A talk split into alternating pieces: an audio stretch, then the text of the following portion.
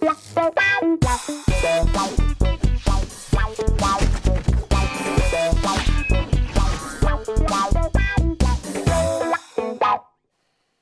Herzlich willkommen zu einer nagelneuen Ausgabe von Almost Daily. Heute mit einem fantastischen Thema und sehr interessantem Gast. Und zwar wollen wir das heute mal unter dem Namen Tales from the Crypto nennen. Äh, es soll sich heute alles um Bitcoins, äh, Altcoins, ICOs, ich, ich hau jetzt schon Blockchain, Ja, ja. einfach so ein paar Begriffe raus. Proof Und of Work, Proof of Concept. da wir keine Ahnung davon haben, haben wir uns jemanden an den Tisch gesetzt, der wirklich davon Ahnung hat. Hallo Daniel Nice. Hallihallo, Du vielen bist Danke, dass du Gründer hergekommen bist. und CEO von Coiner.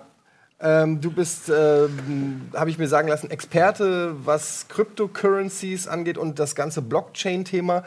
Jetzt müssen wir aber, bevor wir anfangen, da in die Tiefe zu gehen, glaube ich, erstmal weit ausholen, um den Leuten vielleicht, die überhaupt nicht in dem Thema stecken, vielleicht schon mal Bitcoin gehört haben, aber das war es dann auch schon, so ein bisschen erklären, was es eigentlich ist. Ähm, was ist Coiner? Was ist Cryptocurrency und was genau machst du eigentlich? Ja, vielen Dank. Mehrere Fragen. Ursprünglich komme ich aus Marketing und habe mir überlegt, weil ich gesehen habe, dass das Marketing im Prinzip ja nichts anderes als Menschen belügen, im Wesentlichen. Ja? Ähm, also man verkauft meistens etwas besser, als es eigentlich ist. Man versucht einen Bedarf zu wecken und so weiter. Also die, all, all die Themen haben mich irgendwie sehr Das ist beschäftigt. schon eine negative Ansicht. Ja, es ist ja im Endeffekt so. Also das heißt, Wir ähm, müssen dich und unsere Marketingfirma auf, äh, Abteilung auf jeden Fall zusammenbringen. Ja, Marketing könnte ja auch äh, sein, dass man äh, so nach dem Motto tu Gutes und sprich darüber. Also es kann ja auch sein, dass du die Wahrheit sagst, aber nur willst, dass viele von der guten Sache, die du machst, erfahren. Das stimmt. Muss nicht automatisch eine Das Lüge das stimmt. Fall, das ist aber genau, das ist im besten Fall so. Und In unserem Fall. Der Grund, warum die Firmen das machen, ist immer Geld. Ja. Ja, also das heißt, es geht immer darum, wie kann ich, egal mit welchen Mitteln, ähm, so viel wie möglich Profit machen, ohne Rücksicht auf Verluste. Dazu ist Lügen ein Thema, ne? äh, Marketing oder auch Abgasskandale oder ich weiß nicht was. Also es wird geschummelt und getrickst und gemacht und getan, und Bilanzen gefälscht bis zum Exzess. Ab und Nah, zu wie man kommt es raus. Darf. Genau, Ja, und selbst darüber hinaus siehe VW. Ja, und, und viele andere, also es geht ja wirklich durch die Bank. Pharmaindustrie bis hin zu sonst was. Und ich habe mich lange gefragt, warum ist das so? Und am Ende des Tages geht es, wie gesagt, immer darum, den meisten Profit zu machen, ohne Rücksicht auf Verluste, weil die Realwirtschaft von der Finanzwirtschaft dazu gezwungen wird. Das heißt, man kommt automatisch irgendwie, wenn man daran will, an dieses Thema zum Thema Geld. Und ich hatte mir vor einigen Jahren die Frage gestellt, wie kann man denn dieses Problem wirklich lösen? Wie können wir in eine nachhaltige Wirtschaft hineinfinden? Geld weg. Geld ändern. Also wie, wie in Star Trek. Einfach über das, sich über das Geld erheben und etwas, ein, ein schöneres Gut finden. Aber ist das, Genau. ist das Ja, quasi, ist natürlich eine Utopie. also bist du sozusagen Antikapitalist, kann man das sagen, ohne dass das negativ klingen soll, aber ist der Kapitalismus in der jetzigen Form zumindest äh, für dich das Problem? Das Problem ist sehr vielschichtig. Ich würde weder Kommunismus noch Kapitalismus noch irgendwelche anderen Ismusse ähm, in irgendeiner Form bewerten wollen, sondern ich würde einfach nur schauen, was können wir aus all diesen Ismen, die wir bisher hatten, lernen. Was war gut, was war nicht gut und wie können wir aus all diesen Informationen oder Bausteinen irgendwas bauen, was besser funktioniert. Und oder vielleicht besser Erkenntnis funktioniert. bist du da gekommen? Das Problem, das Ursprungsproblem allen Handelns ist die Geldschöpfung.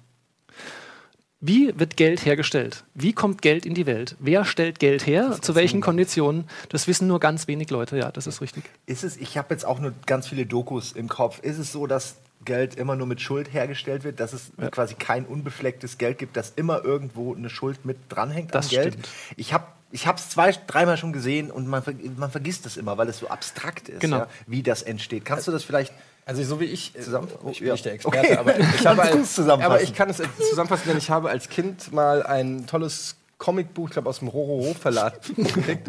Also so ein, Die gelben Reklamheftchen oder Nein, nein, nein. Hört, hört mich an. Und das War's heißt Knacks oder Fix und Foxy? Nein, nein, nein. Das, war, äh, das Buch heißt, glaube ich, Mac Money Maker. Ich weiß nicht, ob ihr das schon mal äh, gehört habt.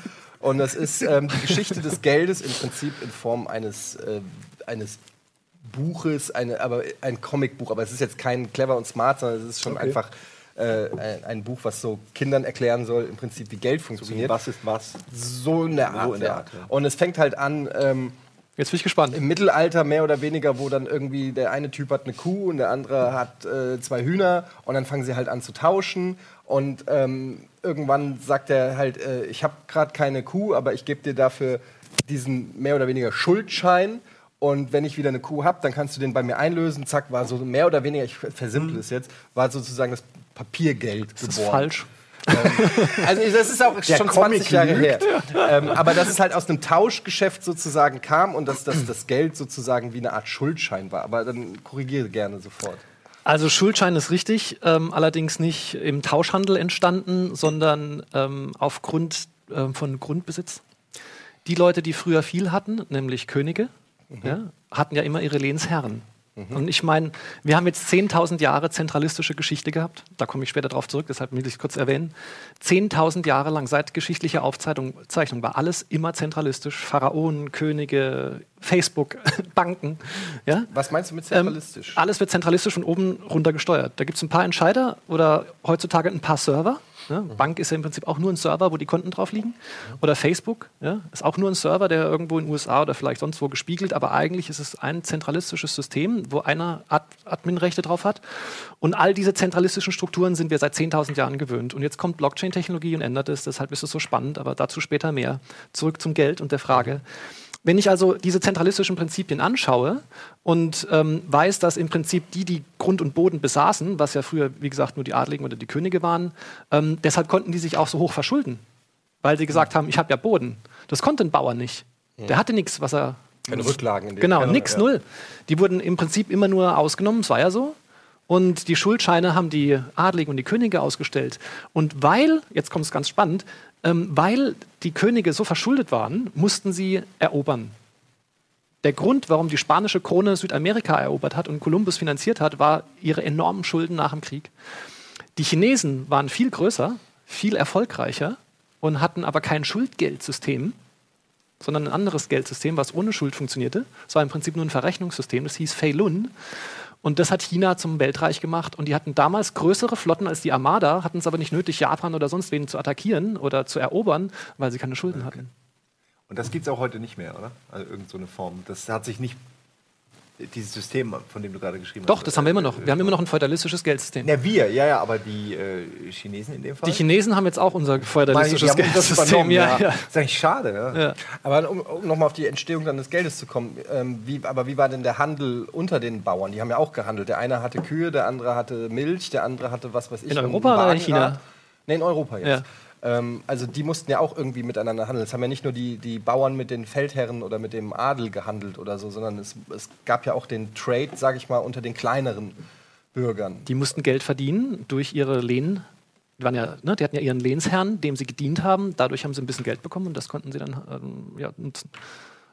Okay, aber da gab es ja dann schon Geld. Das, das Geldwesen per se gab es schon immer. Es gibt seit Jahrtausenden. Es hat schon angefangen mit den Sumerern. Es hat sich nur die Form geändert. Also erst auf Tontafeln, dann Naturalien wie Kaurimuscheln. Ne? Dann irgendwann hat man gemerkt, die halten nicht so lange. Ja, dann hat man angefangen mit Metall. Ne? Und dann kam irgendwann die Goldmünze. Ähm, Goethe ist noch mit Goldkisten rumgeführt. Das kann man sich gar nicht vorstellen, aber die sind tatsächlich mit Goldkisten rumge äh, ja, durch Deutschland gereist mit den Kutschen. Ne? Deshalb mussten sie immer gucken, wie sie die Goldkiste irgendwie hinterm oder unterm Bett verstecken können, wenn sie in Gasthäusern waren. Und das war aber so unpraktisch. Äh, dann kam irgendwann einer auf die Idee, als dann auch die Papier, ne, mit neuer Technologie kommt immer neues Geld, äh, eine neue Form des Geldes. Dann kam die äh, Druckerpresse und dann haben sie eben daraus Papier gemacht. Und ähm, dann kam erst das Papiergeld und dann kam der Schuldschein, wo dran drauf stand, hey, du hast die Goldkiste bei mir hingelegt, ich bestätige dir, du hast jetzt so und so viel Gold bei mir eingelagert und diese Schuldscheine fingen dann an zu zirkulieren. Und ähm, dann hat man aber gemerkt, hey Mensch, da kommt nie jemand die Goldkiste holen, ja, weil es so unpraktisch war. Und dann haben eben clevere Geschäftsleute, wie zum Beispiel ein ganz bekannter Mönch in, in Frankreich, der auf einmal stinkreich war, einfach Schuldscheine gedruckt, weil er wusste, die kommen eh nie. Und es kann auch wahrscheinlich keiner kontrollieren, weil keiner kann äh, Genau. einfach sagen, zeigen Sie mir mal äh, wirklich die Goldbarren in Ihrem Tresor. Genau. Wir gehen ja auch einfach davon aus, Ja. dass, es, dass die Bank irgendwo das hat oder nicht. Das ist heute ist nicht das anders. denn heutzutage überhaupt noch gedeckt oder ist das einfach 95% Schuldschein ohne, ohne Rückhalt? Die aktuelle Geldmenge auf der Welt ist ähm, 700-fach größer als das jährliche Bruttosozialprodukt der Welt. Also sind wir ganz schön überschuldet. Ja. Und zwar alle. ja. Wäre es denn nicht einfacher zu sagen, wir lassen das jetzt ei- einfach mal mit dem Geld, wir fangen bei Null an und, und starten den ganzen Kreislauf zumindest nochmal neu? Oder, oder Daran arbeite meine, ich. wohin kann das denn führen? Daran arbeitest du. Ja. Ist es dann nicht, machst du dir da nicht Feinde in sehr hohen Positionen, wenn du, sag ich mal, versuchst, dich mit diesen Mächten anzulegen? Ja, das ist eine gute Frage, die, beziehungsweise die Frage müsste auch lauten, wer, wer sind denn die Befürworter des Systems, wie es jetzt ist? Also es muss ja dann auch Leute geben, Wahrscheinlich die nutzen ähm, warum es dieses System noch gibt. Ich bringe da immer gerne als Beispiel auch die TV-Quote mit, äh, die Erhebung der TV-Quote, was unser Thema ist. Ähm, die wird erhoben von ARD, ZDF, RTL und ProSieben, also den Major-Playern. Die sagen, wie heutzutage Werbung verkauft wird und wie Quote gemacht wird. Alle anderen müssen sich danach richten und alle anderen haben keine Ahnung, wie es funktioniert, weil das ist, da haben die einfach untereinander ihren Deal und so läuft der Hase, ja. Äh, jetzt vereinfacht ausgesprochen. Das wäre auch eine super Anwendung für eine Blockchain-Anwendung. Alles wirklich mal zu tracken, auf die Blockchain zu setzen und dann Transparenz reinzubringen. Das wäre ein Ja. sau saugeiles äh, aber es will ja wahrscheinlich keiner Transparenz. Ja, aber das ist ja genau- weil so wie es gerade läuft. mach, mach's einfach. Wenn die anderen Sender das einfach machen würden, Ja. Aber das ist halt genau das Ding. Die anderen Sender sind halt alle klein, die großen gehören halt zu den gute Geschäftsidee übrigens. Ja. Ja, gehören, Blockchain ist immer eine gute Ja. gehören halt zu dem äh, Konglomerat und es ist, wie du es eben gesagt hast, in der Hand von wenigen Mächtigen, sage ich Ja. jetzt mal. Ähm, und äh, daran wird seit Jahrzehnten nicht gerüttelt, auch wenn sich das Sehverhalten natürlich auch durch neue Technologien schon über Jahre verändert hat und so. Aber keiner kann es wirklich kontrollieren. Wo ist so ein Gerät? Wie wird das Gerät eingestellt? Äh, wenn allein die Geräte, die verteilt werden, ich weiß, ich rutsche gerade vom Thema ab, aber die Leute, die diese Quotenmessgeräte haben, ähm, die haben dann auf der 1 ARD, auf der 2 ZDF, auf der 3 die dritten, auf der 4 Sat 1, dann Pro 7, dann RTL, RTL. Okay, das sind genau die, die dafür entscheiden, wer die höchste Quote hat, sind die ersten Programmplätze. Da hat keiner auf Platz 1 Rocket Beans TV oder Six oder wa- was weiß ich, weißt du, was ich meine? Also das alleine schon ist ja schon so ein bisschen, wo man sagen will, wow, wow, wow. Wer entscheidet eigentlich, wie die Dinger vorprogrammiert sind und wie das Layout ist und so? Also solche Kleinigkeiten. Da müsste man ein IoT-Device draus machen, also Internet of Things, ja. Das an die Blockchain koppeln, jedem Ja. so ein Ding reinstellen, alles transparent und dann wird es wirklich wahrhaftig aufgezeichnet, dann hast du echte Daten. Und das ist ja das Interessante an der Blockchain an sich. Und da kommen wir dann, finde ich, auch jetzt direkt von der Überleitung zum eigentlichen Thema, nämlich wie funktioniert eine Blockchain? Warum ist das so revolutionär? Und warum wäre dann die Quotenmessung zu 100% sicher und nicht mehr zu betrügen und ähnliches. Äh, warum ist das so? Weil ganz viele, ich habe in meinen Kreisen gefragt, ich habe Daniel hier, der kennt sich aus, was wäre eure erste Frage? Und überraschenderweise, obwohl die Leute selbst mit, mit, mit Coins handeln oder so, war die erste Frage, ja, was, was ist jetzt nochmal eine Blockchain? Genau, das war auch Man meine sollte erste annehmen, Frage. es ist einfach, aber vielleicht erklärst du es nochmal so, dass wir es alle raffen. Aber das erst nach der Werbung. ah, verdammt. Aber es wird spannend.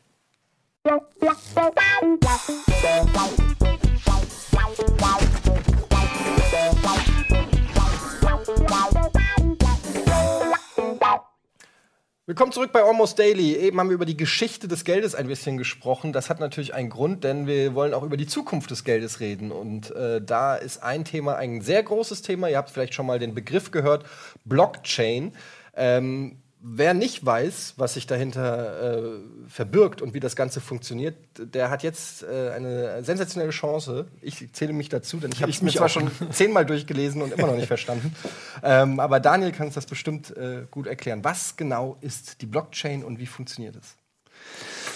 Ja, es gibt ja mittlerweile schon mehrere Blockchains, die unterschiedlich funktionieren, aber das Prinzip ist mehr oder weniger das gleiche, nämlich ähm, Daten dezentral in irgendeiner Form zu synchronisieren.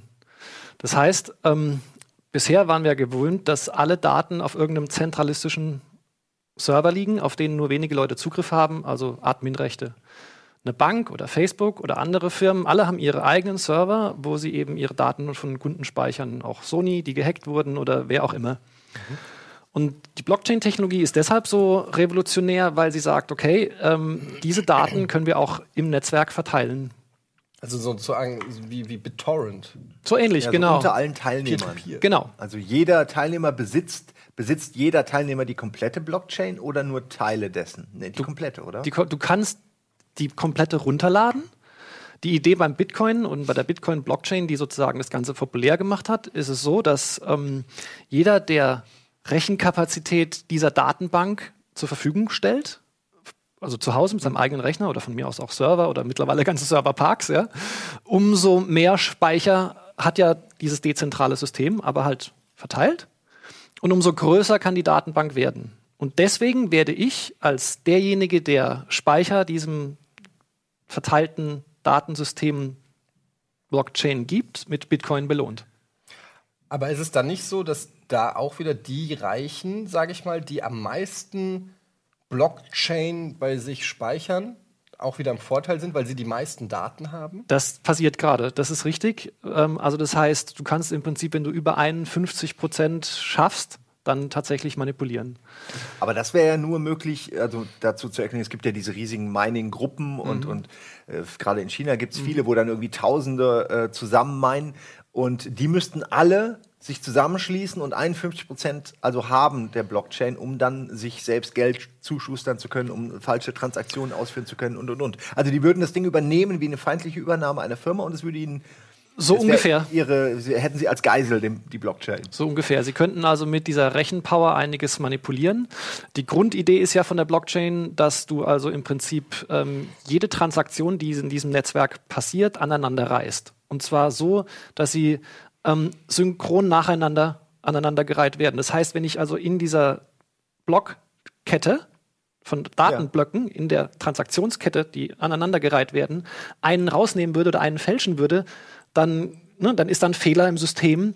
Und da alle, die teilnehmen, das verifizieren müssen, ist eben das, diese Fälschung und diese Transparenz, äh, was wir eben mit dem ne, eingehend ja. gesagt haben, mit dem Fernsehsenderbeispiel und ähm, der Quote dann im Prinzip nicht mehr möglich, weil du würdest sofort sehen und sofort tracken können. Wenn jetzt also jemand aber über 51 Prozent dieser Rechenpower hinkriegt, Wobei, das muss sich auch für den rechnen, da kommen dann Stromkosten und so weiter. Deshalb mhm. sind die in der Wüste Gobi in China ne, und in Island, wo der Strom nichts kostet, weil alles 100% äh, regenerativ und so weiter. Also es ist nicht ganz so einfach, ähm, das wirklich in Kostenbalance zu setzen. Und je länger das Ganze läuft, umso schwieriger werden die Rechenoperationen, umso mehr Speicherkapazität brauchst du. Also irgendwann rechnet sich gar nicht mehr. Jetzt, also ich als Laie, ich habe so ein bisschen verstanden, aber ähm, ich denke dann immer, okay, es gibt Hacker da draußen. Und diese Hacker, die können Sachen machen, von denen ich keinen Plan habe. Und ich weiß auch nicht, wie sie es machen. Und, aber rein theoretisch können sie, äh, können sie auf meine Laptop-Kamera zugreifen, sie können äh, Sony-E-Mails veröffentlichen und können wahrscheinlich noch viel, viel schlimmere Sachen machen, wenn sie wirklich wollen. Äh, manche sind vielleicht beim israelischen Geheimdienst, manche bei der NSA, manche bei der russischen, können vielleicht sogar Wahlen manipulieren. Ähm, was, wer weiß schon, was da alles möglich ist bei den super schlauen Köpfen dieser Welt. Ja, die Blockchain kannst du deswegen nicht manipulieren, weil alle sehen würden, dass die manipuliert genau. wird, weil alle dieselbe Blockchain haben. Das ist genau. ja das Interessante daran. Du könntest es nicht manipulieren, weil alle würden es sehen. Also aber, aber, aber da, da, das, das wird jetzt so gesagt, weil ich persönlich, wie kann ich das sehen? Ich als Etienne, Laie, okay. Na, wie kann ich das sehen? Da musst du dann schon ein bisschen Computerskills genau. haben, aber sie ist im Prinzip nie, sie ist transparent. Diese Transaktionen sind transparent und jeder kann sie sehen. Das ist eben auch eine große Diskussion in der Blockchain-Welt. Banken zum Beispiel mit Bankgeheimnis, die jetzt eben auch an Blockchain-Konsortien arbeiten, um ihren Interbanktransfer effizienter zu gestalten, die können es nicht public machen, ja, aufgrund des Bankgeheimnisses und versuchen dann eben sozusagen eine ähm, Private Blockchain zu machen. Das ist im Prinzip der, ein guter Vergleich wie Internet und Intranet. Ja. ja. Und ähm, ja, dann fragt sich halt, okay, ähm, jetzt haben wir so eine coole Technologie, mit der wir alles Mögliche dezentralisieren können, nachdem wir 10.000 Jahre lang dann, zentralistische Prinzipien hatten. Und dann zentralisieren wir es wieder. Und dann, genau, und dann kommt irgendwie die Perversion dessen. Und das ist eben, was ich sehr, sehr stark kritisiere. Ja. Da ist jetzt wirklich was Cooles am Start, was man wirklich weiterentwickeln kann, um die Gesellschaft weiterzubringen, um gesellschaftliche Probleme zu lösen, die einfach vorher nicht lösbar waren. Wie zum Beispiel auch Datenschutz, Gesundheitsdaten. Wir diskutieren im deutschsprachigen Raum, vor allen Dingen hier in Deutschland, seit Jahr Jahren über Datenschutz in der Gesundheitsindustrie, weil sie zentralistisch sind wir könnten jetzt, und es gibt auch einige Startups, äh, die in diesem Blockchain-Segment an genau diesem Thema arbeiten, wenn die Daten verteilt werden, sodass eben keiner mehr einen zentralen Server hacken kann, dann habe ich das Problem einfach nicht. Dann brauche ich keine Datenschutzdiskussion. Dann habe ich so eine andere Diskussion, ja, wie ne, kann derjenige, der die Daten besitzt, ähm, sie verteilen und an wen darf er sie verteilen, an wen nicht. Aber lieber habe ich doch alles bei mir. Ich hätte gerne äh, Zukunftsvision. Ich möchte nicht, dass mein Konto bei der Bank ist und dies im Zweifel schließen können. Ich möchte nicht, dass meine Gesundheitsdaten bei, ich bin jetzt 45, bei so vielen Ärzten auf der Welt verteilt sind, wo ich mal war und habe gar mein, mein Track Record gar nicht. Ich muss ständig irgendwie alles wiederholen. Das ist doch Schwachsinn. Ähm, das gleiche das gilt für. Ja, also das kannst du jetzt so weiterspinnen bei jedem. Ja, das ist im Grunde fast für jede Technologie. Ja, äh, deine Bilder bei Facebook. Ja. Für alles. Einfach du, du plötzlich äh, muss man eben niemandem keiner, keiner Entität mehr vertrauen. Genau. Keiner Firma mehr vertrauen, genau. wie Facebook, die vielleicht, die ganz sicher alles Mögliche mit meinen Daten anstellt, sondern ja. man kann sich entscheiden, äh, es komplett öffentlich zu machen. Aber es ist ja auch vor allem trotzdem anonymisiert, wenn ich es richtig verstehe. Ich bin irgendeine Nummer, ich bin irgendeine, ähm, irgendein Konto sozusagen, ein Bitcoin-Konto oder ähnliches. Aber da steht ja dann nicht in der Blockchain Simon Kretschmer, sondern das ist ja trotz allem ja, da steht noch dann anonymisiert, ich bin eine Nummer. Genau. Also nur Leute, die wirklich rauskriegen wollen, was dahinter steckt, können das. das genau. Ja. Das ist also für mich immer noch ein bisschen zu abstrakt, dieser also für mich, ich verstehe den theoretischen Gedanken, aber ich kann mir das immer noch praktisch nicht vorstellen. Wenn ich jetzt einen Bitcoin kaufe, mhm. habe ich theoretisch Daten der Blockchain gekauft? Du also, hast, einen, na, oder, du hast einen Anteil, du hast einen Anteil an der Technologie. Wie, eine, wie, wie ein Stück ähm, hm? Land auf einem neu entdeckten Kontinent oder, das ist vielleicht ein schlechtes Beispiel, aber dir gehört dann ein Stück der Blockchain und die Coins, die damit in Verbindung stehen, wenn ich das richtig verstehe. Ja, also, ich bin mir auch nicht sicher, aber Gesundheit. Gesundheit. Gesundheit. Ja. Siehst du, für dich würde diese Gesundheitsblockchain auf jeden Fall Sinn ergeben. Die ist zu lang. das ist eine Blockchain nur für mich. Also generell, es gibt ja diverse Altcoins, diverse Kryptocoins, ja. Und mehr oder weniger haben sie alle das gleiche Design. Sie limitieren die Geldmenge das heißt, Sie sagen im Genesis-Block, im ersten Block der neu startenden Blockchain, die einen bestimmten Zweck erfüllt oder ein bestimmtes Ziel hat und nach bestimmten Algorithmen funktioniert, ähm, sage ich, der Macher dieser Chain, ähm, ich emittiere im Bitcoin-Fall maximal 21.000 Bitcoin, äh, 21 Millionen Bitcoin, andere machen 100 Millionen oder sonst was. Also sie limitieren immer die Geldmenge, die Tokenmenge. Ähm, und dieser Token wird auf unterschiedliche was Weise. Ist ein Token? Die im Prinzip ist ein Token nichts anderes als äh, eine, eine, Datei auf deinem Wallet. Du hast also im Prinzip ein, E-Wallet auf deinem Rechner, auf deinem Handy. Ein E-Wallet ist im Prinzip ein digitaler Geldbeutel, den du als der im Prinzip nichts anderes ist als eine Datei. Du hast sozusagen echtes Kryptogeld, echtes Wobei, ob es jetzt echtes Geld ist oder nicht, kann man streiten, aber du hast im Prinzip eine Datei, die besagt, du besitzt diese und ja, jene Coin in deinem Wallet in deinem mhm. E-Geldbeutel auf deinem Handy, auf deinem Rechner, wo auch immer du es hinschmeißt. Und wo ist diese Wallet? Auf deinem Computer, auf deinem iPad, also, auf deinem wenn Telefon. du Bitcoins kaufst und die von der Börse in de, auf deinem Rechner hast du eine Wallet installiert, dann packst du es da rein. Genau. Und dann kannst du es von der Wallet theoretisch extrahieren. Du kannst es auf einen USB-Stick laden, du kannst es ausdrucken und genau. eine Cold Wallet erschaffen. Ähm, was man aber wichtig, und das finde ich so spannend daran, was man wissen muss, ist, das ist ja mehr oder weniger nur der Schlüssel zur Blockchain, Richtig. zu dem Teil der Blockchain, den ich mir gekauft oder gehandelt oder was auch immer habe. Ähm, das bleibt, also das Geld und die Bitcoins, das bleibt alles weiter in dieser Blockchain. Das ist das Interessante. Du bist genau. nur, du hast nur Zugang zu deinem Anteil davon. Also genau. du kannst nicht was sozusagen. wegnehmen und dann behalten oder so oder Wie ein Schließfach Schlüssel. Ja. ja. Du hast einen digitalen Schlüssel, Public and Private Key, ja, mit dem du auf äh, deine gekauften Bitcoin zugreifst. Das ist im Prinzip nur eine Datei auf deinem Rechner. Jetzt ist es aber so, dass die, also Bitcoin äh, und ist ja, ist ja quasi nur eine digitale Währung, nur mhm. in Anführungsstrichen hat, den hat die Blockchain natürlich bekannt gemacht. Jetzt hast du gerade noch andere Beispiele genannt, wie es auch noch funktionieren könnte, wofür man die Technologie benutzen könnte. Was ist denn jetzt zum Beispiel mit Dingen wie Ethereum? Also ich nenne es immer programmierbares Geld. Also das ist ja dann schon der nächste Schritt, oder? Ja, also, genau. Das geht dann ja schon, wenn dir das jetzt schon zu viel war, da, da hört es bei mir auf, weil okay, ich verstehe, dass es programmierbar ist, aber warum und wie und was das alles noch für Möglichkeiten eröffnet, da das ist zu viel für mich. Muss ich ganz ehrlich Generell sagen. hat man also, man muss unterscheiden, weil Blockchain ist ein Buzzword mittlerweile. Also ja. es gibt die Blockchain-Bewegung, es gibt die Blockchain-Technologie, es gibt ähm, Blockchain als, als Vision für die Zukunft und eine bessere Welt. Also jeder interpretiert mittlerweile in dieses Wort was anderes. Eigentlich ist es nur eine Technologie, die stets weiterentwickelt wird. Aufgrund zum Beispiel der limitierten Geldmenge hat man ja, ähm, wobei der Coin an sich gar keine Rolle spielt, ähm, für das System selbst, also bei Ethereum, was du gerade erwähnt hast, oder auch bei Bitcoin, war ja nicht die Idee, ich schaffe neues Geld, sondern die Idee war, ich löse ein dezentrales Problem mit Computertechnologie. Und als Kollateralschaden daraus entsteht ein Token. Dass dieser Token auf einmal die ganze Welt begeistert, ist wirklich ein Kollateralschaden, mehr oder weniger. Jetzt haben aber viele gesehen, hey Mensch, äh, da kann man ja auf lustige Weise Werte schaffen. Ich mache einfach mal. Und jetzt ist es eben mittlerweile größer als die Dotcom-Blase. Jeder meint, der muss irgendeinen scheiß Token machen, ohne Geschäftsprinzip, ohne ein echtes Problem zu lösen.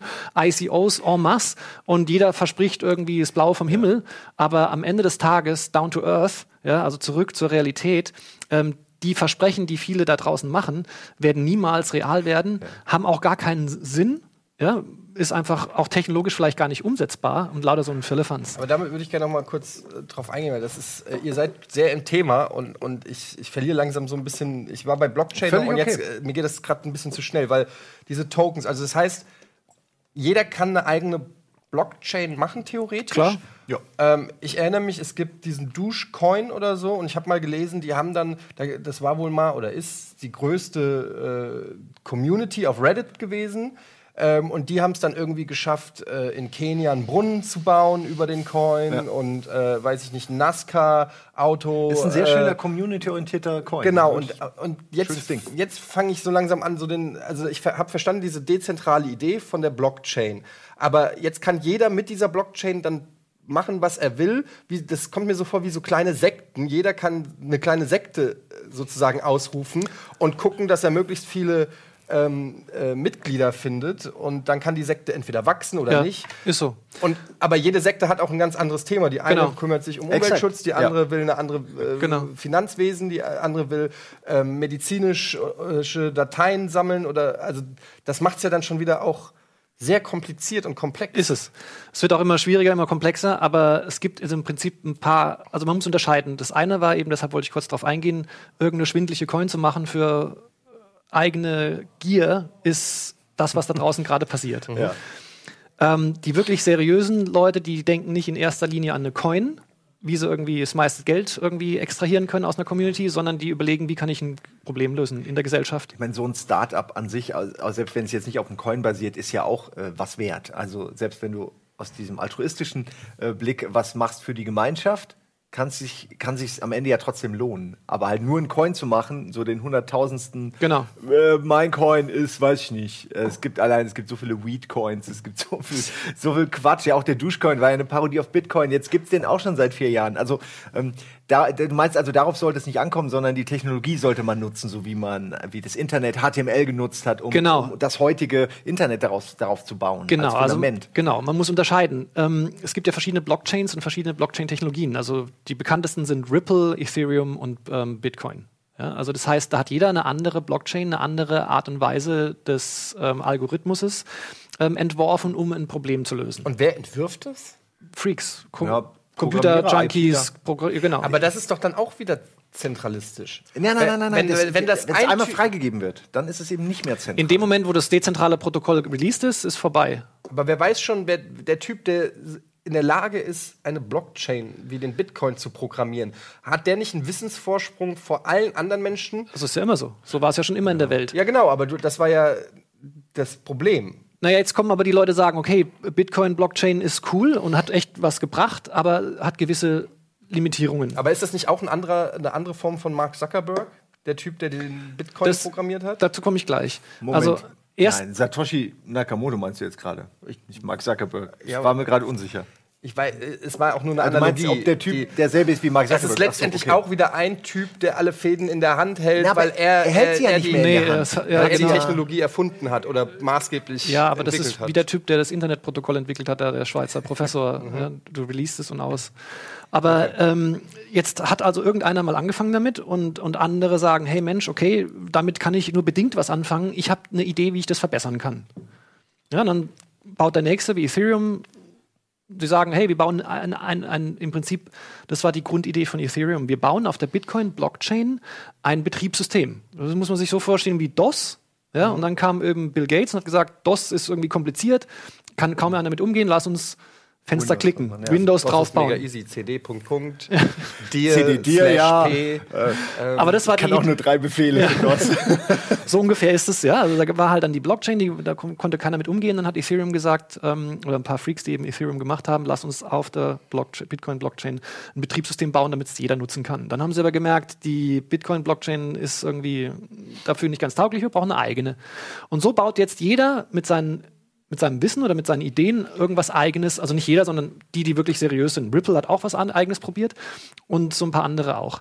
Aber die meisten bauen jetzt auf diesen drei, vier Basis-Blockchain-Prinzipien ihre Altcoin auf. Das heißt, die erfinden nichts Neues, sondern die nutzen jetzt diese verschiedenen Chains und versuchen darauf irgendwie schnell einen Reibach zu machen oder was Lustiges, wie Und du das- gerade erwähnt das hast. sind die sonst was. ICOs, von denen du eben gesprochen hast. Diese Initial Coin Genau. Offerings, die jetzt in Asien gerade verboten werden. In Genau. China gibt es eine riesen, Riesendiskussion, weil da eben auch sehr viel Scam dabei ist. Du hast, Genau. glaube ich, mir gesagt, oder irgendwer sonst, 90 Prozent der Dinge sind Scam und, und, und failen ohne Ende. Also da, da ist ein sehr kleiner Prozentsatz nur, der, der wirklich, äh, der das Geld wert ist, was die Leute reinstecken. Wir haben jetzt, die, allein 2017, ich glaube, 100, 200 Millionen wurde da reingesteckt. Also insgesamt, ne? Also die Leute investieren richtiges, Mehr. echtes Geld, mehr sogar. 1,4 Milliarden. 1,4 Milliarden. Das ist hart, ne? Also, Aber in das ist ja- Träume investieren das Genau, äh, genau. Das ist eben das Prinzip ja von jedem Startup. Du hast eine Idee und du Ja. willst sie finanzieren und schaust, ob sie funktioniert. Dagegen ist nichts zu sagen. Aber die meisten haben eben keine Idee oder die proklamieren irgendeine Idee, die von vornherein nicht funktionieren kann oder sie verstehen die Technologie nicht oder was auch immer. Und ich kritisiere eben die, die versuchen, auf dieser Welle irgendwas ähm, ja, abzugreifen, anstatt was wirklich Gutes für die Welt zu bauen. Das ist das eine, was ich kritisiere in dieser ICO-Szene. Das andere, was ich kritisiere, ist, dass die großen Corporates jetzt sich entsprechend, also die großen Betriebe, Firmen, Banken, Zentralbanken und so weiter, jetzt mit dieser Technologie befassen und sagen, hey, wie können wir unsere internen Abläufe effizienter gestalten? Jetzt sind wir bei einem sehr interessanten Punkt und wir hatten im Vorgespräch auch kurz schon drüber geredet. Du hast äh, festgestellt, dass es in der Natur des Menschen, also dass eine gewisse Gier sozusagen in der Natur des Menschen liegt, oder nennen wir es nicht Gier, sondern das möglichst Beste für sich und seinen Clan äh, rauszuholen. Ja. In unserer heutigen Welt heißt das in der Regel Geld, weil Geld ist verantwortlich für fast alles, für Ja. all, fast, fast alle anderen Facetten, Gesundheit Ja. und so weiter. Wer viel Geld hat, hat die besseren Ärzte, hat die bessere Behausung, hat mehr Sicherheit Kann gesünder essen, und so weiter und so leben. fort. Also Ja. letztendlich dreht sich dann äh, um Geld. Ja. Ähm, früher war es vielleicht die beste Höhle Ja. oder was auch immer. Oder der stärkste Oberarm? Oh ja, Beides. Oder, oder der, Ja. der beste Speer. Ähm, so, jetzt haben wir ähm, generell in der Geschichte des Menschen immer diese Gier und natürlich gerade in einer kapitalistischen Gesellschaft, ähm, wo es äh, Firmen gibt, die, wo, wo eine, eine kleine Zahl von Menschen oder Firmen eine Großzahl oder einen Großteil des Geldes besitzt und entscheiden kann. Ähm, da wird es dann natürlich interessant, weil bislang war das ja so ein bisschen so ein Thema unterm Radar. Klar gab es schon so diese, gibt es immer die Early Adopters, die Schnellen und ein paar Leute. Aber wenn die Elon Musks dieser Welt, sage ich jetzt mal, anfangen, die Milliardäre, die, die, die Time Warners, die, was weiß ich, wie sie alle heißen, die Ölscheichs, die Leute mit der fucking Money, die werden irgendwann aufmerksam auf dieses Thema und sagen sich, okay, was passiert da? Erstens mal, Ziel Nummer eins, ich will mein fucking Reichtum behalten. Zweitens, ich will mein fucking Reichtum vermehren. ähm, das, das hat, jeder Milliardär will noch mehr Milliarden, ja. Ähm, Gibt es eine schöne Serie, ich weiß nicht, ob ihr sie kennt, Silicon Valley, wo der eine äh, Milliardär ist und äh, irgendwann äh, macht er eine Fehlinvestition und dann hat er nur noch irgendwie 999 Millionen und er hat bei sich im Zimmer so ein, äh, so ein Bild hängen, so ein ganz schlecht gemaltes Bild mit so äh, Kommastellen, die einfach die Milliarden sind und dann muss er es abhängen, weil er kein Milliardär mehr ist und dann macht er am Ende wieder eine Investition und wird wieder Milliardär und dann kann er wieder die Kommastellen aufhängen. Gibt auch eine Mr. Burns-Folge, wo er auch nicht mehr in den Club der Milliardäre Ja, darf. also das muss das ist unfassbar- Wenn du das gewohnt bist, Ja. ist das für dich tatsächlich Ein schlechtes Gefühl Problem. Ja, weniger Millionen. Aber das ist eben meine Frage, zielt natürlich darauf hin, was passiert, wenn die Mächtigen und die Reichen sich mit dieser Technologie ähm, entwickeln. Was sind denn auch die Gefahren für die Blockchain, wenn, äh, wenn solche Leute dann in dieses Business, sag ich mal, einsteigen? Die Frage wird mir oft gestellt und ich habe da eine sehr eigene Meinung zu, ähm, die nicht so viele vertreten. Ähm, ich bin der Meinung, dass sie nichts gegen tun können. Der Meinung ist übrigens auch Bill Gates, der ja auch ein bisschen Computerverstand besitzt. Und Geld? und Geld und ähm, er ist der gleichen Meinung. Also diese Bewegung kann man nicht mehr aufhalten. Dazu muss man Technologie verstehen. Mhm. Das Internetprotokoll, man kann das Internet nicht abstellen. Man kann, ein paar Regierungen können vielleicht verschiedene Protokolle abstellen, aber nicht das Internet. Und wenn es, keine Ahnung, Sonnensturm kommt und äh, die Erde hat keinen Strom mehr, dann ja. Aber Menschen auf der Erde können das Internet einzelne Menschen, einzelne Regierungen, einzelne Institutionen können das Internet nicht abstellen. Das geht einfach nicht. Und genau das Gleiche ist bei der Blockchain-Technologie. Wenn so ein Protokoll mal released ist, dann wird es genutzt werden, no matter what. Und da kann keiner gegen an. Selbst die Chinesen die haben mehrfach probiert, äh, Bitcoins zu verbieten, zu unterwandern ne, und irgendwas zu versuchen, das ähm, einzugrenzen, haben es nicht geschafft. Warum Der größte eigentlich? Marktplatz für Bitcoin immer noch. Jetzt haben sie angefangen, ICOs zu regulieren. Das ist was anderes. ja? Und jetzt ähm, geht es eben um Regulierung. Der Grund ist Sicherheit für den. So ja, das ist, wollte ich gerade sagen. Diese Regulierung muss sein. Der Wilde Westen ist jetzt vorbei. Ja. Die 2018 wird das Jahr der Regulierung. Diverse ähm, Institutionen, Finanzinstitutionen, Finanzregulatoren, Staaten und so weiter arbeiten eben eben an einem, ähm, an einem Rule-Set für diese Dinge, was völlig okay ist, damit der Anleger geschützt wird. Das ist in Ordnung. Ähm, das heißt, je mehr Regulation, desto seriöser die Produkte, was wirklich in Ordnung ist. Deshalb sehe ich dem positiv entgegen. Die Macht, die dahinter steckt, hinter dieser Technologie, ähm, das haben schon Zentralbanken, Banken und andere begriffen und auch Staaten können sie nicht bändigen. Und deswegen versuchen sie zu regulieren steuerlich anzuerkennen, hat ja Japan jetzt auch schon angefangen, ne? also Bitcoin als offizielles Zahlungsmittel anzuerkennen und so weiter.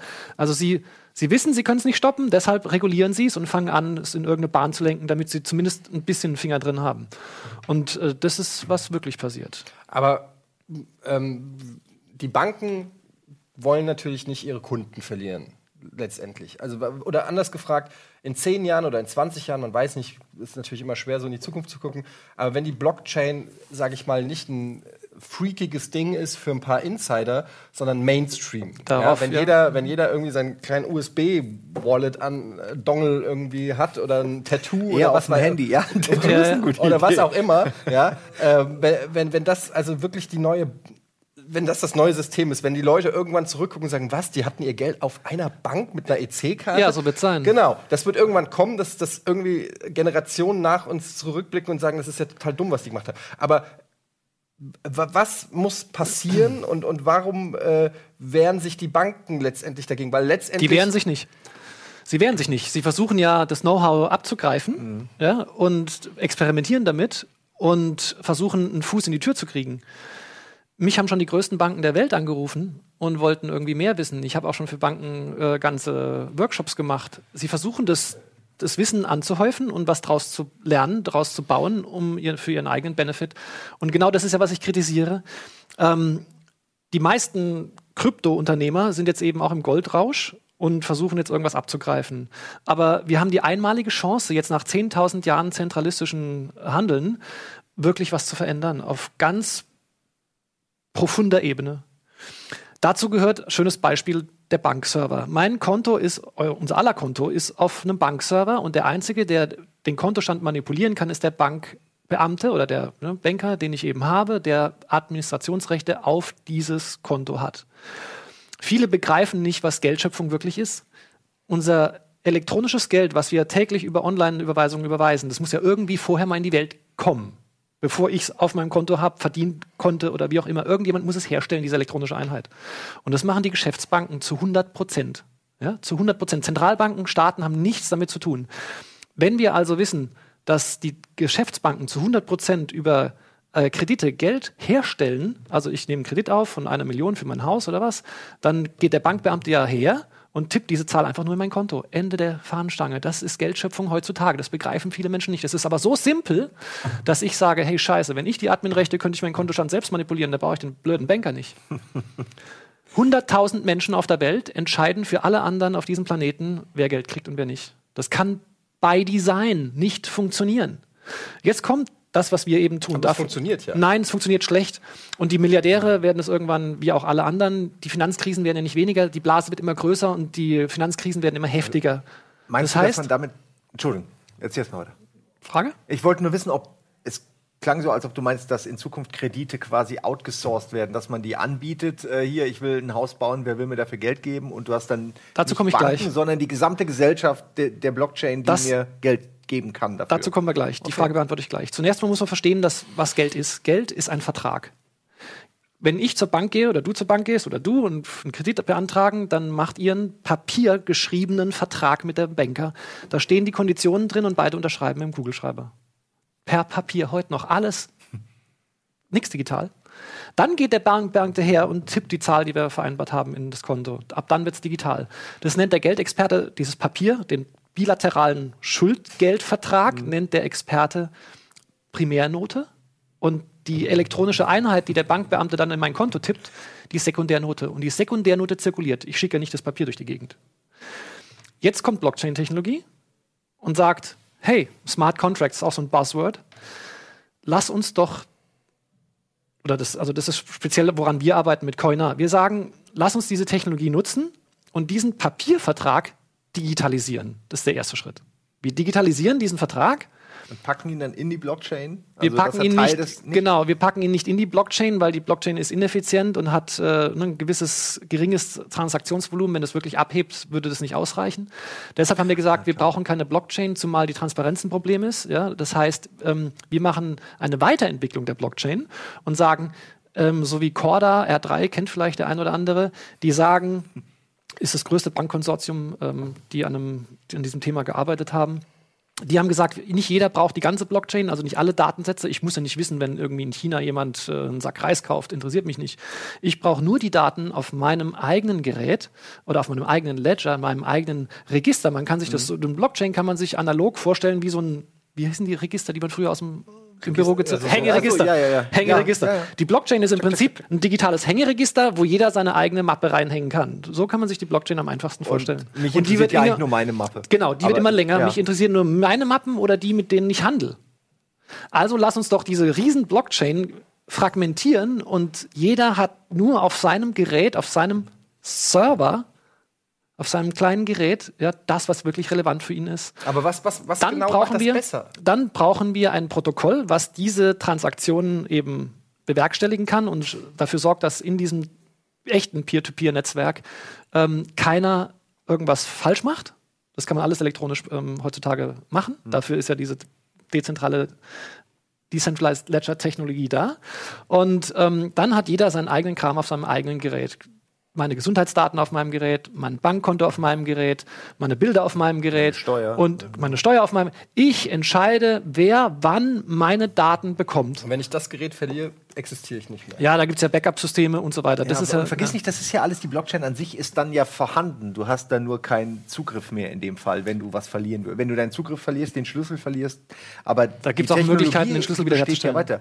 Zum Beispiel, also es gibt jetzt aber die Möglichkeit, dass du dir sowas wie einen Merksatz nimmst und den zu einem Passwort umschreiben lässt, umkrypten lässt. Das gibt es Tools für, keine Ahnung. Und quasi, solange du diesen Merksatz nicht vergisst oder diese, diese, diese Seed aus Wörtern, die man manchmal kriegt, ähm, kannst du immer wieder an dein Das ist Konto. Ist natürlich, Passwort 3000. ja, natürlich. Ja. das Schöne dabei, um deine Frage zu beantworten, ist, das kann keiner mehr manipulieren. Da kann keiner mehr, wie die Banken, ja, irgendwie Bilanzen fälschen, Gelder irgendwie erzeugen, die sie nicht erzeugen sollen. Da kann keiner meine Gesundheitsdaten missbrauchen oder was auch immer, sondern alles ist auf meinem Ledger.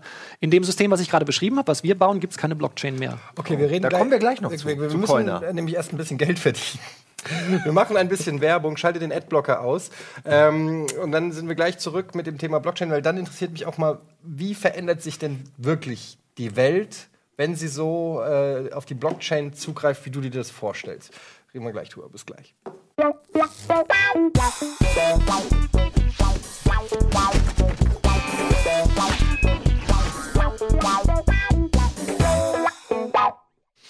With great power comes great responsibility.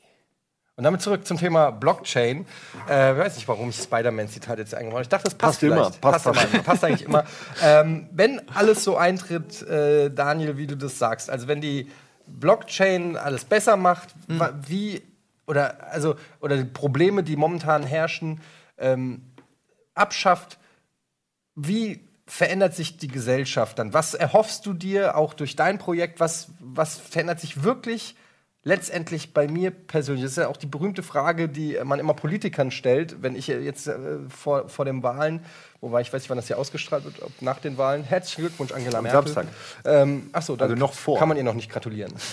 ja, aber man kann schon vorsorglich. Man kann ja. schon. Super Ähm, gemacht. Ja. ähm, aber was ich eigentlich sagen wollte, ist, was, was passiert letztendlich für mich an der Basis? was ändert sich? Also Blockchain ist erstmal nicht das Allerheilmittel. Ja. Es ist nur eine coole Technologie, die vieles möglich macht und viele Probleme vielleicht, wenn sie wirklich gut angewendet und adaptiert wird und auch die Menschen begreifen, wie man es nutzen kann, ähm, zur Veränderung führt auf unterschiedlichen Ebenen. Ähm, weitere Technologien sind natürlich äh, wie zum Beispiel 3D-Print. Ja, ich meine, 3D-Printing wird auch äh, Lieferketten völlig verändern. Ja. Also es gibt einige Technologien, die vieles verändern werden in der nächsten Zeit. Ähm, ein großes Thema bei Blockchain ist auch, wer darf die Einträge machen? Machen das Menschen oder machen das Maschinen?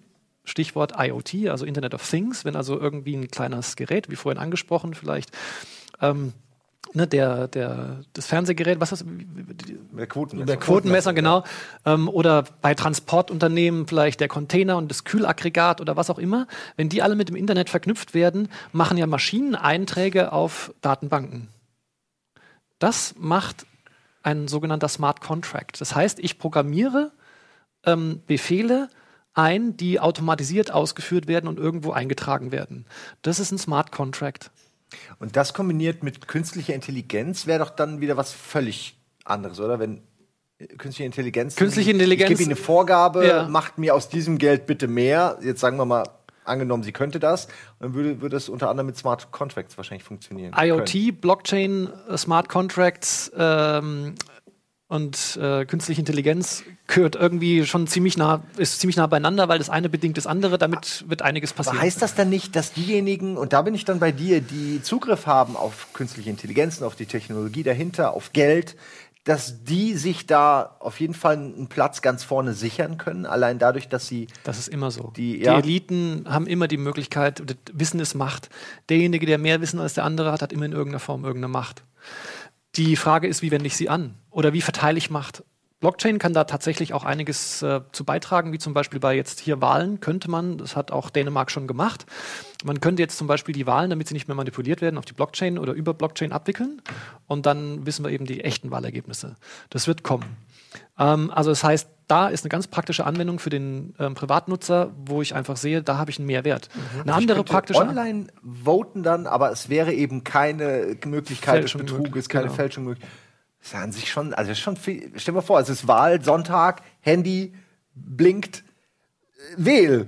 An Angela Merkel oder Angela Es Merkel. wäre sowieso von Vorteil, wenn es so einfach gehen würde. Also wenn die Blockchain dich auch als Individuum identifizieren könnte. Ja, also wenn klar ist, ich kann, ich bin das wirklich, sozusagen. Jetzt gibt es ja Retina-Scanner schon auf dem Handy und Daumenabdruck und so ähm, oder Fingerabdruck. Ähm, also das wäre ja sowieso, wenn wir darüber über Wahlbeteiligung reden, eine große Hürde ist ja für viele aufzustehen, ins Wahllokal zu gehen, sein Kreuz zu machen. Wenn du einfach sag ich mal, so wie bei Pizza bestellen, einfach sagen könntest, CDU. äh, digitale oder, ID. Oder was auch immer, SPD. Ja, zack, hast du deine Stimme abgegeben. Mhm. Dann wäre die Wahlbeteiligung wahrscheinlich schon um 10, 20 Prozent höher. Ähm. Aber okay, also noch, wir sind noch mal beim Thema Nutzen für den, für den Also letztendlich für den Einzelnen. Genau, also das war jetzt nur ein Beispiel, dass ich einfach sicher bin, dass das, was ich wähle, auch ähm, passiert. Ähm, es gibt viele andere wie Gesundheitsdaten. Wie gesagt, wenn ich meine alle Daten, die ich bisher gesundheitlich bei den Ärzten hinterlassen habe, wirklich in einer Datenbank hätte, auf die nur ich Zugriff habe, was könnte ich da alles mitmachen? Dann kommt vielleicht künstliche Intelligenz rein und ich verknüpfe meinen Account mit einer künstlichen Intelligenz, die das abgleicht mit anderen, wo ich dann wirklich diagnostisch sogar agieren kann, weil nicht mehr zehn Ärzte im Dunkeln stochern. Also das heißt, Das heißt, der Arzt könnte sehen, okay, es gibt in äh, Arkansas einen Typen, der hat exakt die gleiche. Wie komme ich auf Arkansas? Früher hat er immer auch Arkansas gesagt. Egal. Ähm, in Arkansas gibt es einen Typ, der hat exakt die gleichen Beschwerden und, und Diagnostiken. Ja, und da wurde es X. Äh, Ja. wurde es aber momentan ist es so, der, der Arzt in der Praxis, in der ich bin, der hat vielleicht, der hat genau das Wissen, was er halt gerade hier vor Ort hat. Der Zehn erfahrt Ärzte? die Sachen manuell. Ja, Im- genau. Im besten Fall. Im besten ja. Fall. zehn Ärzte, zehn Meinungen. Ja. Ähm, es könnte natürlich auch das komplette Gesundheitssystem kostentechnisch entlasten, wenn ich nicht ständig überall alles wiederholen muss und für irgendwas wieder bezahlen muss. Das ist auch so ein, ein Punkt noch, den wir noch gar nicht angesprochen haben, rein kostentechnisch. Also, dass Transaktionen in dem Sinne viel günstiger sind als gerade internationale Geldüberweisung. Gerade wenn man jetzt an Western Union denkt und äh, Leute, die hier arbeiten, Geld an ihre Familien schicken, die müssen dann trotzdem noch davon 10, 20 Euro bezahlen, was ja eigentlich eine Frechheit ist, wenn man es überlegt. Weil es ist, wie du gerade gesagt hast, der eine macht minus Ja, da 100 kann ich- Euro, der andere macht plus Das ist 100 für, Euro. Also da kann ich kurz was sagen. Ich war jetzt Ja. gerade im Urlaub und wenn ich gegenüber habe ich, wo ich wohne, habe ich eine Bank, eine Hamburger Volksbank. Ich bin bei der Sparkasse. Wenn ich da Geld abhebe, zahle ich 4,90 Euro eine Frechheit. äh, fürs Abheben. Auf Malle, neben dem Supermarkt, war ein ATM. Da konnte ich Geld abheben es hat mich nichts gekostet.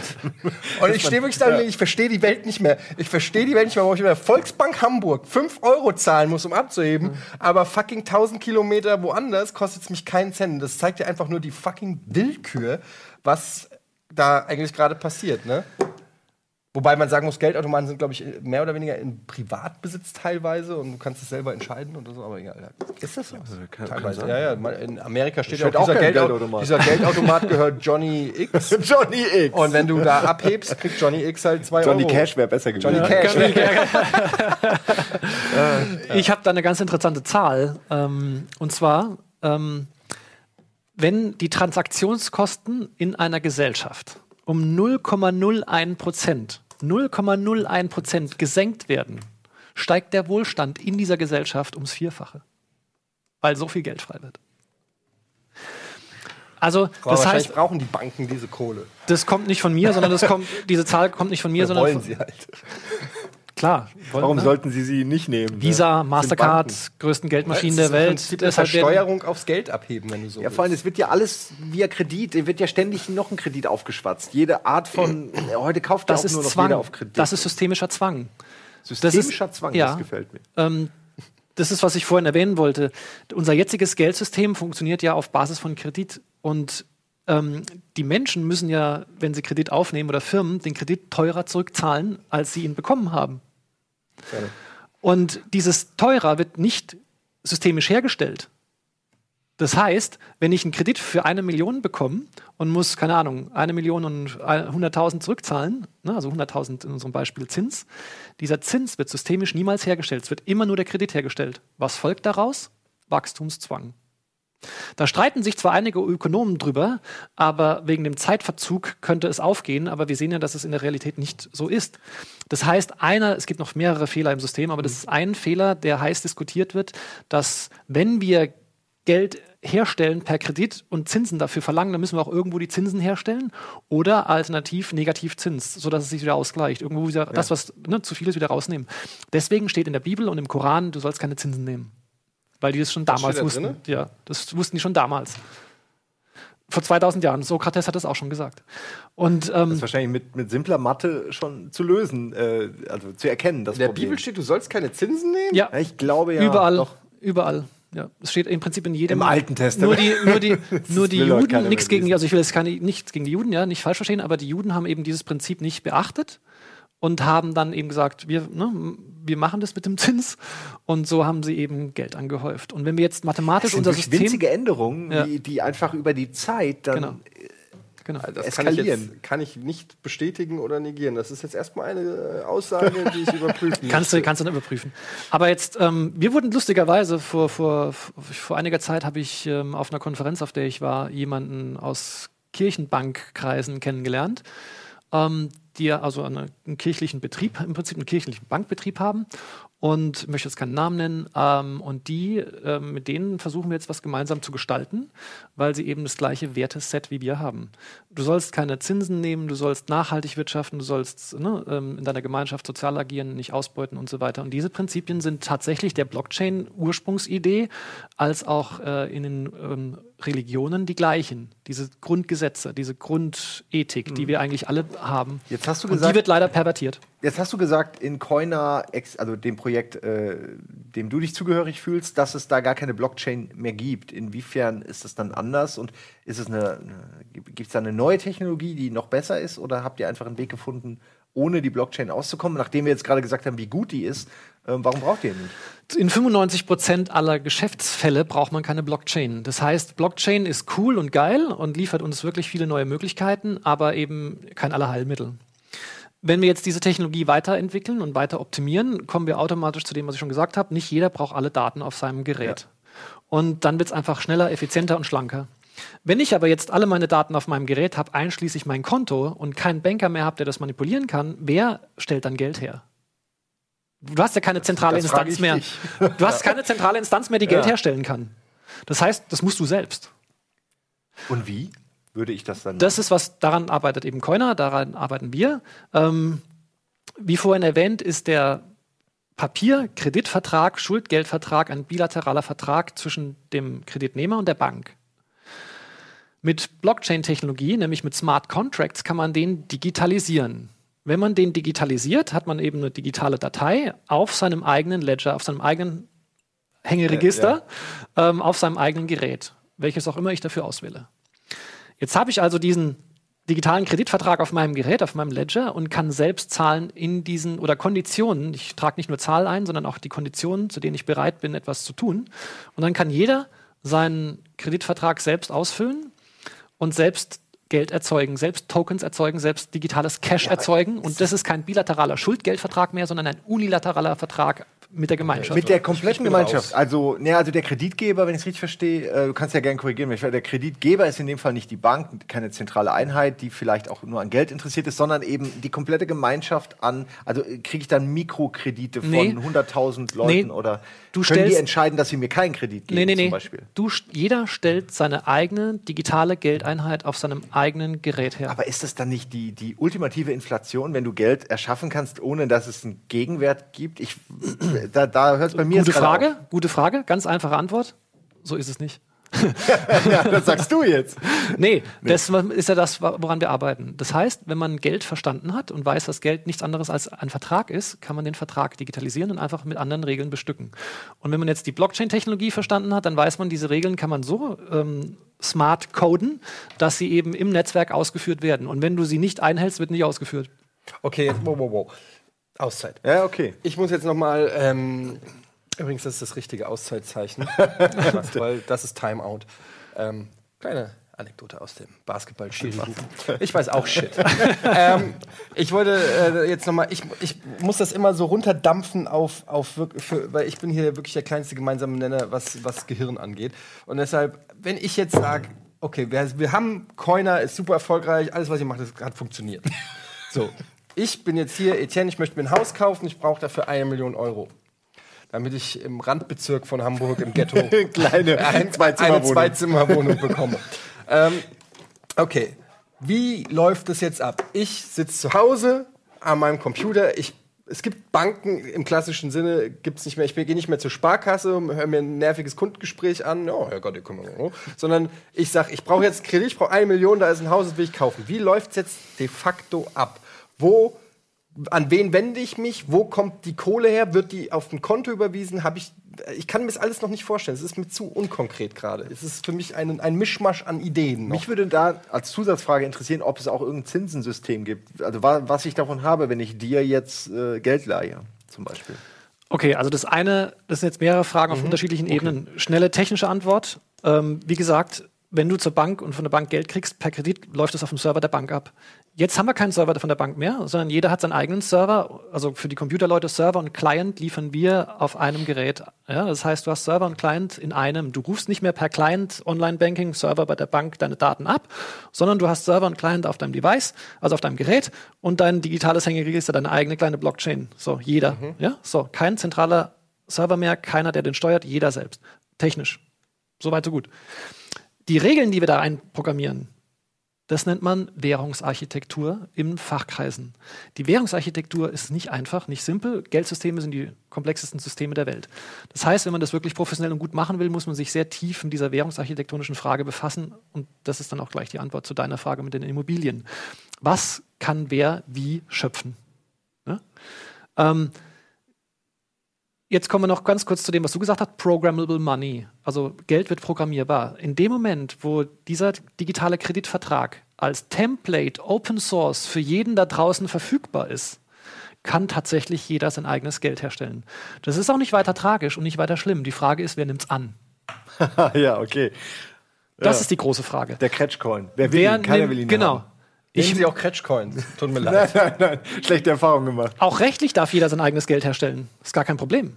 Ja? Er darf nur nicht Legal Tender herstellen, also darf nicht Euro oder Dollar herstellen, aber du darfst dein eigenes Geld herstellen. Die Frage ist nur, wer nimmt es an? Und wenn jetzt jeder sein eigenes Geld herstellt auf seinem eigenen Gerät, dann ist eben die große Frage, mit welchen Konditionen. Alle müssen sich natürlich in einer Gemeinschaft an die gleichen Konditionen halten, sonst funktioniert es ja nicht. Ja, das ist ja immer so. Eine Gemeinschaft hat Regeln. Diese Regeln werden da einprogrammiert und wir haben eben spezifisch ein Geldsystem entwickelt, was wir nachhaltig nennen. Also ein nachhaltiges Geldsystem. Das war eben die Aufgabe, die ich mir gestellt habe. Wie kann ich Nachhaltigkeit fördern, was wir eingangs erwähnt, erwähnt haben? Ich will eine nachhaltige Wirtschaft möglich machen. Ein nachhaltiges Geldsystem ist dafür nötig. Welche Regeln müssen dafür eingehalten werden. Dann haben wir halt lange geforscht mit diversen Leuten an Universitäten, Professoren, Geldexperten und so weiter und so fort und haben dann dieses Regelwerk ähm, erstellt und sind jetzt dabei, diese Regeln in diese Technologie hinein zu programmieren, sodass sie automatisiert im Netzwerk ausgeführt werden von dem Peer-to-Peer-Protokoll. Und da ist einfach weder ein zentraler Server noch eine Blockchain.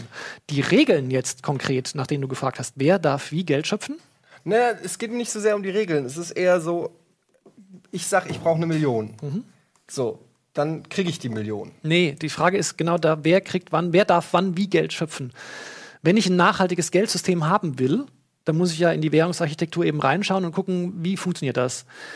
Ganz simpel, die Banken dürfen nicht mehr Geld schöpfen, sondern nur noch die Realwirtschaft. Also man, die Idee ist, die Finanzwirtschaft, die das Geld herstellt für die Realwirtschaft und dann fängt es an, in der Realwirtschaft zu zirkulieren und die zahlen es dann teurer zurück, ist eben so, wir machen hier einen Cut und sagen, Finanzwirtschaft und Realwirtschaft wird getrennt. Die Realwirtschaft soll das Geld selbst herstellen. Und wer ist realwirtschaftlich wirklich in der Lage, was zu produzieren? Also nur damit ich es richtig verstehe. Das heißt, es kann gar nicht mehr jeder einen Kredit kriegen. Also es kann nicht mehr jeder eine Million kriegen. Ja, um- Lass mich kurz einen ausreden. Haben. Lass mich kurz ausreden, genau. Jeder, der etwas herstellt, jeder, der etwas produziert, jeder, der eine Dienstleistung anbietet, kann selbst Geld herstellen und diese als Deckung Ja, des nicht- Geldes aber, hinterlegen. Aber nicht jeder äh, kann so viel Geld in der Regel herstellen, dass er ein Haus kaufen kann. Und wenn du ein Haus kaufen willst, ist es ein privater Konsumkredit. Was wir machen, ist ausschließlich Produzentenkredit. Das heißt, es gibt drei Formen von Kredit, da muss ich kurz ausschweifen. Es gibt den Finanzkredit, es gibt den Produktionskredit und es gibt den Privatkredit. Nachhaltig ist nur der Produktionskredit. Wir wollen, jeder hat doch im Kopf, unser Geldsystem soll gedeckt sein, hast du vorhin auch schon gesagt. Unser Geldsystem ist nicht mehr gedeckt. Wir haben die Vorstellung, dass das Geldsystem gedeckt sein soll durch Waren und Dienstleistungen, die in unserer Gesellschaft produziert werden. Und genau das ist, was wir wieder machen. Eine Frage dazu. Ich habe es, glaube ich, verstanden, auch warum das mit Privatkredit eben dann schwieriger ist, weil du ja, du müsstest ja dann wirklich den Leuten was versprechen als Gegenleistung. Genau. Warum sollen sie dir Geld geben, wenn du nichts äh, anbietest wie Zinsen oder so? Aber wir jetzt zum Beispiel, wir sind ja auch eine Firma, wir machen ja auch Umsatz. Genau.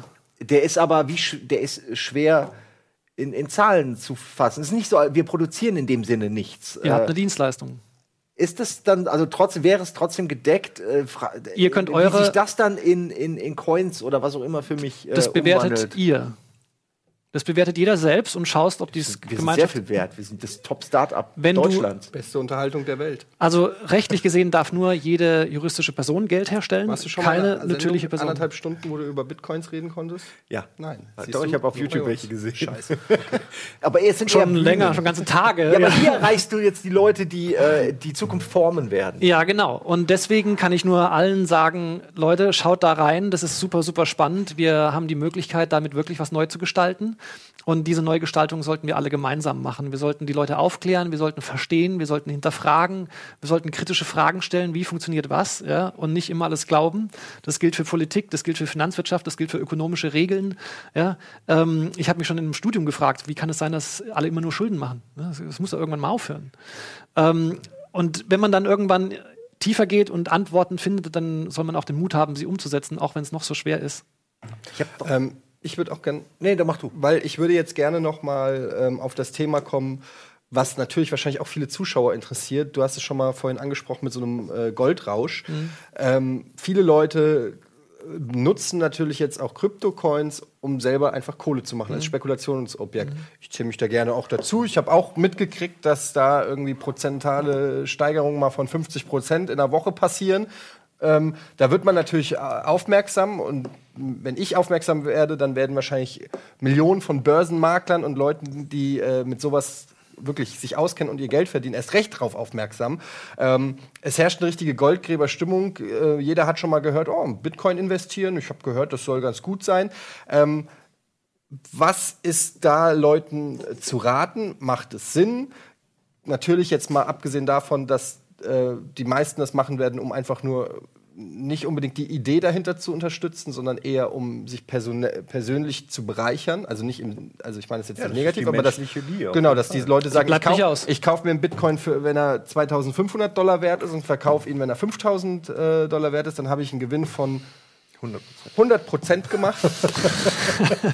ähm, dann, äh, dann ist das äh, natürlich ein Thema, was die Leute interessiert. Ähm, was sind da die Chancen, was sind da die Gefahren und ist das überhaupt sinnvoll oder sollte man da eher die Finger von lassen, weil man sich ganz schnell bankrott machen kann? Im Prinzip ist es ähnlich wie mit Aktien. Du weißt nie genau, wie die Aktie hoch oder runter geht. Ähm, das muss jeder für sich selbst entscheiden. Ich kann ja. nur sagen, es wird verschiedene Gelder in Zukunft geben. Welches Geldsystem, welches Geld irgendwie langfristig unter uns sein wird, ist wahrscheinlich ähnlich wie mit der Dotcom-Blase. Es gibt ganz viele, die es mhm. probieren ja. und am Ende bleiben ein paar übrig. Das ist wichtig, dass man das auch weiß. Genau, also, so wird es sein. Sehr viel wird absterben, ganz viel genau. Geld wird vernichtet werden. Genau. Äh, einfach weil Leute an eine Idee geglaubt haben, die sich nicht durchgesetzt genau. hat. Das darf man nicht vergessen. Ihr könnt alles verlieren. Ja. Von heute auf morgen spielt generell nur mit Geld, was ihr verlieren könnt. Genau.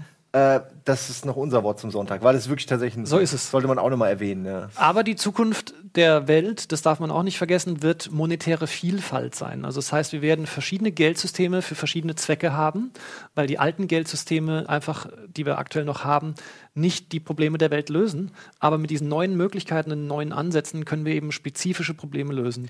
Wir lösen nur das Nachhaltigkeitsproblem ähm, und eine Währung, die stabil ist und Liquidität in den Markt liefert, wie Coiner, ähm, kann nicht als Spekulationswährung wie Bitcoin dienen. Und umgekehrt, der Bitcoin ist so spekulativ, dass die Leute den nicht im Alltag ausgeben, weil sie hoffen, er wird mehr wert. Also habe ich da keine Liquidität geschaffen, sondern Nein, das Gegenteil. Das ein, ja, Gollum-artig. Man ja, will genau. auf gar keinen Fall hergeben. Aber Nein, Schatz, das heißt, Bitcoin also wenn ich dich auch weg. richtig verstehe, du hast es vorhin auch schon mal gesagt, es gibt, deiner Meinung nach ist es unvermeidlich, dass sich das durchsetzen wird. Es gibt nicht. Hat sich ja schon. Oder ja, ja, aber noch nicht im Mainstream, sag ich mal. Also, dass das wirklich das Bankensystem ablöst, das ist ja noch nicht eingetreten. Das ist für dich unvermeidlich? Nee, oder, nee, nee, nee, halt. oder gibt es für dich immer noch äh, ein Risiko, wo sagen wir, dass irgendein Gesetz erlassen wird oder irgendwie die Mächtigen der Welt sich zusammenschließen und sagen, so zack, vorbei, und dann hat sich das Thema wieder erledigt? Oder die ist es für dich außer Frage, dass in 10, 20, 50, wann auch immer äh, x Jahren in der Zukunft äh, dieses Thema ähm, Blockchain sich durchgesetzt hat? Die Menschen und die Mächtigen haben sich schon zusammengesetzt und haben schon entschieden. Und äh, das, was ich vorhin gesagt habe, äh, sie regulieren, sie können es nicht verhindern, das haben sie begriffen. Ähm, JP Morgan ist mit Sicherheit keine kleine Bude, die viel Geld verwaltet. Die haben ja vor kurzem, deren CEO hat vor kurzem verlauten lassen, gerade vor ein paar Tagen, Bitcoin ist scheiße. Ja. Und, und, parallel kaufen, und parallel sie kaufen sie, also als der Kurs fiel, deswegen haben sie gleich alles aufgekauft. Ich meine, das ist einfach, ja. das ist äh, Insiderhandel auf genau. umgedreht, genau. pervertiert. Genau, genau. das ist, was ich vorhin gesagt habe, es wird alles pervertiert. Sie machen den Markt unsicher und profitieren genau. dann davon. Genau, so wird es immer sein. Und äh, Goldman Sachs hat ja bei dem R3-Konsortium, was eben eine Blockchain interbanken ähm, transfermäßig versucht hat aufzubauen, wo viele Banken hunderte von Millionen reingegeben haben, ist, äh, als sie das Know-how haben, ist, ist ähm, ähm, Goldman Sachs aus dem Konsortium ausgestiegen und hat äh, das Know-how patentiert. Und, und das ist, was ich meine. Also jeder versucht, das Beste für sich selbst zu machen, den Highest Profit. Aber warum machen die Firmen, warum haben die Firmen das nötig? Weil sie Geld nicht selbst herstellen können. In dem Moment, wo wir der Gesellschaft, der Realwirtschaft die Möglichkeit geben, für das, was sie tun, selbst Geld herzustellen, habe ich nicht mehr es nötig und nicht mehr den Bedarf, Geld anzuhäufen weil ich es ja jederzeit herstellen kann. Der Mittelsmann ist raus. Das ist ein anderes Thema. Dann hast du eben mehr, wie ich vorhin gesagt habe, wenn die raus sind, die Mittelsmänner, die alle Geld abgreifen, ist mehr Geld in der Gesellschaft ähm, zur Verfügung und dann kann ich wieder ganz andere Probleme lösen. Also auf jeden Fall ein, ein wie heißt das, ein ehernes Ziel. Also es, es, es wäre schön, wenn es so werden würde. Ich mache mir eher Sorgen, dass die Schulden, die ja bis dato sich angehäuft haben, dass die ja nicht einfach verschwinden werden. Die Banken wollen das Geld in dem Sinne ja zurück, auch wenn es eigentlich Quatsch ist, weil man ja, man kann das Geld ja nicht äh, komplett zurückzahlen. Die, die Gesellschaft kann, das, kann diesen Schuldberg niemals äh, abgraben. Äh, Zumal wie, die Banken es selbst hergestellt haben. Ja, das meine ich, aber die werden das ja in dem Sinne trotzdem einfordern, von wem auch immer, von Staaten, von der Gesellschaft, von wem auch immer. Genau. Frage ist doch, werden die diesen Schuldenberg dann einfach sein lassen und sagen, gut, komm, das war jetzt das alte System oder werden die äh, kämpfen, werden die versuchen, das zu transferieren? Also wenn das, also wie ich das verstehe, wenn das alte System eh nichts mehr wert ist, dann brauchen sie es ja eigentlich auch nicht mehr. Es sei denn, sie werden irgendwie versuchen, okay, gebt mir dafür 10 Bitcoin. Also jetzt ganz realistisch, ganz realistisch. Wir wollen ja jetzt keine Traum, also Traumtanz machen. Ja. Es wird immer Staaten geben, es wird aber vielleicht auch in Zukunft Communities geben, die wie Staaten handeln, siehe Facebook, ja, die einfach gewisse Dinge durchdrücken. Ähm, Blockchain-Technologie wird ein Teil dessen sein. Die Gesellschaft wird sich verändern in Zukunft. Sie wird automatischer werden, also automatisierter. Das heißt, mit zunehmender Automatisierung wird auch immer weniger Arbeit nötig. Das heißt, unser jetziges Geldsystem hat da keine Antwort drauf. Ähm, unser jetziges Geldsystem wird weitere Krisen erfahren. Es wird weiter sehr viel zerstört werden an Geldwerten so wie auch 2008 und oder danach. Ähm, wir werden in weitere Finanzkrisen schlittern aufgrund dessen, wie unser System gebaut ist. Ähm, es wird Ersatz geben, wie Bitcoin oder andere oder vielleicht Coiner, wenn es gut läuft, ja, ähm, die da eine Antwort drauf haben. Aber es wird immer verschiedene Systeme geben, die miteinander konkurrieren werden. Und Konkurrenz belebt das Geschäft. Monopolismus ist weder im Geldwesen gut noch in der Wirtschaft. Und wir werden in Zukunft eben monetäre Vielfalt sehen, um verschiedene Zwecke zu decken. Ich bin sicher, Italien und Griechenland werden auch anfangen, wieder ihre äh, eigene Landeswährung zu machen. Den Euro werden wir vielleicht noch retten können, aber dann wird es eben wieder eine bessere mhm. Wertschöpfung vor Ort geben, die sich dann mit den anderen messen lässt. Diese Probleme, die der Euro geschaffen hat, werden gelöst werden. Aber ähm, vielleicht nicht so, wie wir es bisher kannten, sondern durch neue Möglichkeiten. Und das ist, was ich eben sage, lass uns mit diesen Möglichkeiten jetzt wirklich mal was verändern und Neues schaffen, was wirklich allen dient. Darf ich noch ganz kurz eine Sache? Und zwar würde ich gerne dich fragen, was man als junger Mann, der jetzt äh, vielleicht gerade 20, Anfang 20 überlegt noch, was er vielleicht studiert oder was er mit seinem Leben macht, ist vielleicht an der Welt interessiert, äh, die du ja gerade beschrieben hast, Let's will vielleicht auch was Vlogger. Vlogger, was ist neben Vlogger, Let's Player und einfach reich sein von Anfang an? Ähm, was muss man lernen, um in diesem Gebiet äh, in Zukunft dann mitspielen zu können? Volkswirtschaftslehre. Ich ja, glaube, VWL, BWL. Da lernt man ja nur IT, Müll. Ich habe BWL studiert, ja. hab, da lernt man ja nur Müll. Die meisten Sachen, die. Ja, nee, ernsthaft. Hört ihr das, liebe BWL-Studenten? Ich will jetzt nichts gegen Studieren sagen, aber Fakt ist, die Lehren, die wir bekommen, sei es in den Schulbüchern über Bankwesen, über Ökonomie, wie Ökonomie funktioniert, das ist alles Schwachsinn. Das ist einfach das falsch. Ansage, okay. Es ist einfach falsch. Da steht so viel falscher Mist drin, allein über die Geldschöpfung. Ja, wie Banken funktionieren, das ist alles Schrott. Wie das stimmt Moneymaker kaufen. Ja, genau. Aber das ist auch da ist es falsch. Also das heißt, es wird so viel in den Lehrbüchern, auch in der Physik. Ja. Ich meine, es gibt so viele Sachen, die da drin stehen, die einfach nicht stimmen und die Menschen lernen den Quatsch. Deshalb das Wichtigste. Ähm, ich wurde gerade vor ein paar Tagen von Finance Watch genau das Gleiche gefragt und meine Antwort war ähm, erstens wichtig Programmiersprachen lernen, so wie wir auch menschliche Sprachen lernen, Fremdsprachen. Ähm, das wird ganz wichtig in Zukunft sein. Das wird ein Skill sein, den, wirklich, den man wirklich brauchen wird, ähm, um zu verstehen. Das andere ist immer, wie ich schon gesagt habe, neugierig bleiben, hinterfragen. Das nächste ist, man muss sich einfach klar machen, dass man nicht einen Job mehr haben wird, ein ganzes Leben lang, so wie unsere Eltern, sondern ich muss diversifiziert unterwegs sein können. Ich muss flexibel sein. Ich muss regional flexibel sein. Ich muss im Kopf flexibel sein. Ich muss mehrere Dinge machen können und ähm, mich darauf einstellen. Und ähm, ja, das sind, glaube ich, die wichtigsten. Ja, Wahnsinn. Ich könnte noch eine Stunde weiterreden. Ich glaube, wir haben keine Zeit mehr. ja, wir haben leider wir sind beide Zeit raus. So, ich, ich, bin raus. Ich, äh, Alt und schwach. Ich kann, ähm, ich habe nicht mal einen Kumpel, der Pascal heißt. Ich schweige ähm, ja, äh, das war ein ultra interessantes Thema. Ich muss sagen, ich ähm, habe ein bisschen verstanden, aber ich habe auch ungefähr genauso viele Fragen mehr im Kopf. Es ist ähm, auch komplex. Es ist, äh, aber das war schon bei dem ganzen Finanzkrisenthema. Ich habe so viele Filme gesehen und mhm. versucht, äh, mir Sachen anzugucken. Und das ist einfach wirklich auch ein.